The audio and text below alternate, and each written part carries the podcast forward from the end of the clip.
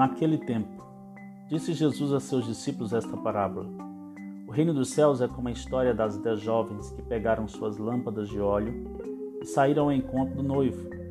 Cinco delas eram imprevidentes e as outras cinco eram previdentes. As imprevidentes pegaram as suas lâmpadas, mas não levaram óleo consigo. As previdentes, porém, levaram vasilhas com óleo junto com as lâmpadas. O noivo estava demorando e todas elas acabaram cochilando e dormindo. No meio da noite, ouviu-se um grito: noivo está chegando, ide ao seu encontro. Então as dez jovens se levantaram e prepararam as lâmpadas. As imprevidentes disseram às previdentes: Dai-nos um pouco do óleo, porque nossas lâmpadas estão se apagando. As previdentes responderam: De modo nenhum, porque o óleo pode ser insuficiente para nós e para vós. É melhor ir descomprar dos vendedores. Quando elas foram comprar óleo, o noivo chegou, e as que estavam preparadas entraram com ele para a festa de casamento, e a porta se fechou. Por fim chegaram também as outras jovens e disseram: Senhor, Senhor, abre-nos a porta. Ele, porém, respondeu: Em verdade eu vos digo, não vos conheço. Portanto, ficai vigiando, pois não sabeis qual será o dia e nem a hora. Mateus 25, de 1 a 13. Bom dia, pessoa encantadora. Você traz em si tesouros que encantam o mundo e as pessoas. Falo dos tesouros escondidos e, quando se revelam, causam grande mobilidade.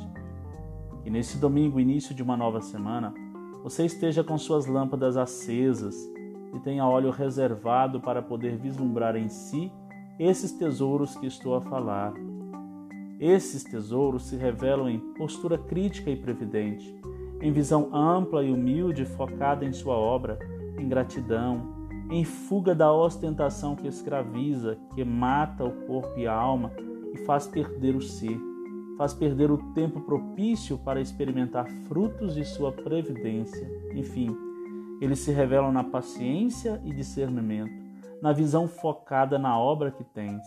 Lembra?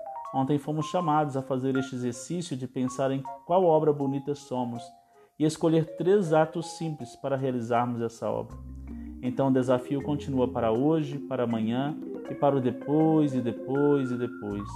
Pois isso é um jeito simples de você abastecer a lamparina que é o seu ser visível, onde deve se revelar a luz que és, os tesouros escondidos que encantam e nos tiram do arrefecimento, da timidez que petrifica da falta de discernimento, da visão curta que nos prende a ideias e nos faz esquecer de olhar como espírito que somos.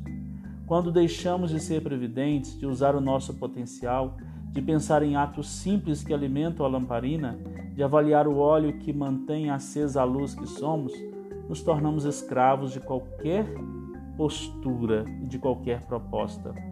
Quero encerrar lembrando que estamos entrando na semana em que a reserva do óleo precisa ser analisada em função de alimentar a lamparina que somos, purificando nossos ouvidos para melhor ouvir, nossos olhos para melhor enxergar e nossos pensamentos para melhor discernir os rumos que queremos para as nossas cidades, nas escolhas que faremos para o legislativo e executivo municipais. E isso vai se dar de modo visível quando você parar e analisar programas de governo. Bom domingo para você.